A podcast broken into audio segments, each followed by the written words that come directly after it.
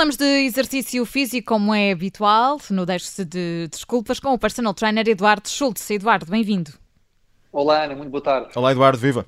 Viva João, boa tarde. Bom, na sequência daquilo que conversámos aqui na semana passada, falámos aqui de escolhas quando eh, fazemos exercício físico. Nós normalmente somos influenciados por, eh, por, por, amigos, por exemplo, por aquilo que vamos ver nas redes sociais. Falámos aqui um bocadinho sobre isso, da importância de não ser esse o critério, porque há outros muitíssimo mais importantes. E tu, na altura, deste como exemplo, Eduardo, a elevação pélvica, não foi assim? Exato. Portanto, a ideia é que as pessoas percebam e que fiquem esclarecidas quanto aos critérios que devem ser usados para escolher certos exercícios ou certas estratégias em detrimento de outras. E que esses critérios devam ser validados à luz da ciência e não, como tu disseste agora, uh, ou por gosto pessoal, ou por sensações, ou eventualmente por alguém que nós seguimos nas redes sociais e que tem um corpo incrível e que faz certos exercícios e que nós achamos por bem fazer igual. Portanto, esses critérios que são subjetivos não devem ser esses que, de alguma forma, validem a escolha de certos exercícios. Nós falámos aqui sobre a elevação pélvica, como disseste há pouco. Uh, comparado, por exemplo, com o agachamento livre, percebeu-se que é um exercício relativamente pobre, no que diz respeito, por exemplo, à amplitude do movimento, que é reduzida, o ponto de aplicação da carga não é o ideal, obriga a muitas, muitas adaptações que põem até em risco, às vezes, alguma segurança, e por tudo isto, que são critérios eh, muito válidos e, e de facto foram estudados, percebeu-se que a ativação muscular durante o movimento, nomeadamente nos glúteos, portanto, nos músculos das nádegas, era muito inferior ao agachamento. E, portanto, seria uma estratégia que eu não escolheria como estratégia principal. E falámos dele e... precisamente porque vemos muito nas redes sociais, não é? Há muita gente que partilha treino com elevação pélvica e, portanto, uh, acabamos por, por, chegar a essa conclusão, que não é um exercício muito rico, como dizias, muito pelo contrário, é um exercício pobre. Agora, eu queria só pôr aqui uma nota sobre isso, uh, para que as pessoas não julguem que eu estou contra a elevação pélvica ou que não aprovo esse exercício. Não, uh, trata só de avaliá-lo do ponto de vista da sua mecânica, da sua, dos seus benefícios e perceber que há outros que possam potenciar melhores resultados. Agora, se a pessoa me diz, bom, mas eu gosto muito de fazer, pois, se houver então essa capacidade para fazer, que possa fazer. Então, não, não, não digo que não se possa ou que não se deva eh, o que nós queremos aqui esclarecer os ouvintes é sobre as melhores estratégias e com base nos melhores critérios. Posto isto, falar então sobre um outro movimento que também se vê muito nos ginásios, que é o agachamento, mas executado na Smith Machine. Na quem? Ora bem. Se calhar era melhor uma pequena explicação, sim, uma breve Exato. explicação sobre essa máquina.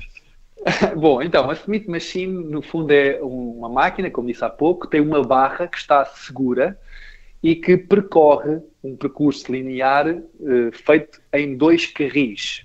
Portanto, permite fazer o agachamento e dá uma certa sensação de segurança, porque a barra, como eu disse há pouco, está presa e tem um percurso que é feito de forma linear. Agora, muita gente utiliza uh, principalmente com base nessa sensação de segurança que tem com a barra relativamente presa. Portanto, julgam, por isso, mais seguro. Agora, vamos falar um bocadinho sobre o movimento em si e o estudo que foi feito. Uh, alguns cientistas debruçaram-se um bocadinho sobre isto e uh, fizeram um estudo com pessoas treinadas e concluiu-se que a ativação muscular, e esta conclusão foi feita por um estudo usando eletromiografia, portanto, um, uma forma de avaliar uh, a ativação muscular durante o movimento, e concluiu-se que este movimento tinha 43% menos de ativação muscular quando comparada com o agachamento livre, em que a barra não está presa em nenhuma máquina e que segue o percurso natural, do padrão natural uh, de movimento. Bem, 43% ainda é imenso. É imenso, é imenso. Portanto, as pessoas acabam por uh, usar mais a Smith Machine pela tal sensação de segurança, mas que. Mas quando falamos permite... aqui em segurança, é, por exemplo, uh, o facto de, de, a barra estar relativamente uh, presa, portanto, não, não há o risco de, de, cair por, sempre, por cima da Exato. pessoa, uh, de haver aqui um risco, um risco físico maior. No caso, o, risco torna-se menor porque a barra, como eu disse há pouco, conduz o movimento e tem forma de ter uns pequenos travões que, de alguma forma, limitem o movimento. No caso, a pessoa eh, se sentir desconfortável ou ter colocado peso a mais, a barra fica apoiada nesses travões e, não, e pode não magoar uhum. uh, a pessoa que está a executar. Agora, o que é que costuma acontecer? Bom, em primeira mão, essa tal sensação de segurança faz com que as pessoas utilizem mais carga. Uh, e, portanto, colocam mais carga na barra do que colocariam no agachamento livre. Aliás, isso foi detectado também nesse mesmo estudo.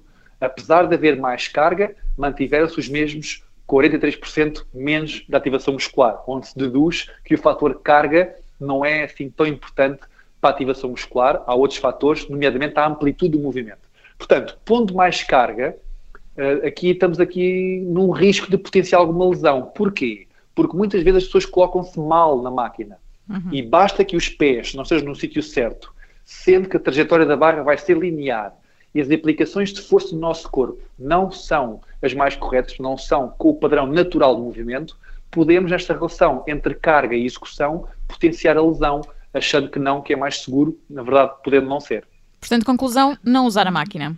Uh, não, não é essa a conclusão. Ah. É usar a máquina sim, porque é possível ser usada e fazer um bom treino na Smith Machine, no entanto, lá está, por estes tais critérios que nós devemos usar, que são critérios validados pela ciência, percebemos que o agachamento livre tem benefícios, não só na ativação muscular, que é superior, como nós percebemos, mas porque corresponde a padrões motores mais perto do natural, porque é assim nós nos levantamos. E neste caso que falavas, é assim Eduardo, neste caso que falavas dos pés, por exemplo, a, a ideia aqui é ter os pés alinhados com a barra? Bom, eh, vai diferenciar muito, João, porque há algumas máquinas de Smith Machine. Ok, nem, nem, nem, to, nem todas são iguais, ok, nem todas são iguais. Não, e algumas são anguladas, portanto tem tudo a ver com a máquina em si. Mas repara, por esta explicação percebe-se que a adaptação tem que ser muito bem conseguida. Portanto, eh, tem aqui algumas, eh, algumas particularidades que temos que dominar para uhum. usar esta máquina em pleno. Sendo que a ativação muscular, que é o que nós procuramos, nunca será tão, tão boa quanto no agachamento livre. Agora, se tivermos que escolher, eu preferiria o agachamento livre, que, porque, como disse há pouco, além da ativação muscular, tem as questões do padrão normal do movimento, que é muito mais perto daquilo que é natural. Aliás, se nós verificarmos uma criança que se agacha para brincar com um brinquedo, nós percebemos que é muito natural fazer isso. E está com um agachamento normalmente perfeito, com as nádegas quase tocar nos calcanhares, perfeitamente encaixada nos seus pezinhos, e, e isso é uma posição muito natural. Agora, tem que ser ensinado de forma progressiva, uh, para que a pessoa primeiro apreenda o padrão de movimento, depois, sentindo-se segura nesse mesmo padrão, conseguir aumentar a amplitude e depois, quando temos estas variáveis controladas, então começar progressivamente a introduzir alguma carga que potencie outro tipo de benefícios, nomeadamente a tal, a tal hipertrofia muscular ou desenvolvimento muscular. Portanto, seria essa a melhor estratégia, na minha opinião. Muito bem, vou só repetir mais uma vez o nome da máquina, chama-se Smith Machine e se pegou no seu telemóvel e fui ao Google perceber qual era a máquina, não se sinta mal, porque nós em estúdio fizemos exatamente o mesmo. Eu e o João Alexandre pegámos nos nossos telemóveis e até nos rimos aqui em off, porque fizemos exatamente o mesmo.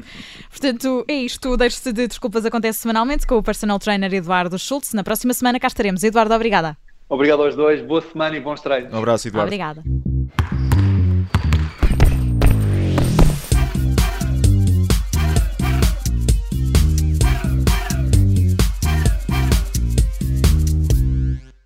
Obrigada por ter ouvido este podcast. Se gostou, pode subscrevê-lo, pode partilhá-lo e também pode ouvir a Rádio Observador online em 98.7 em Lisboa e em 98.4 no Porto.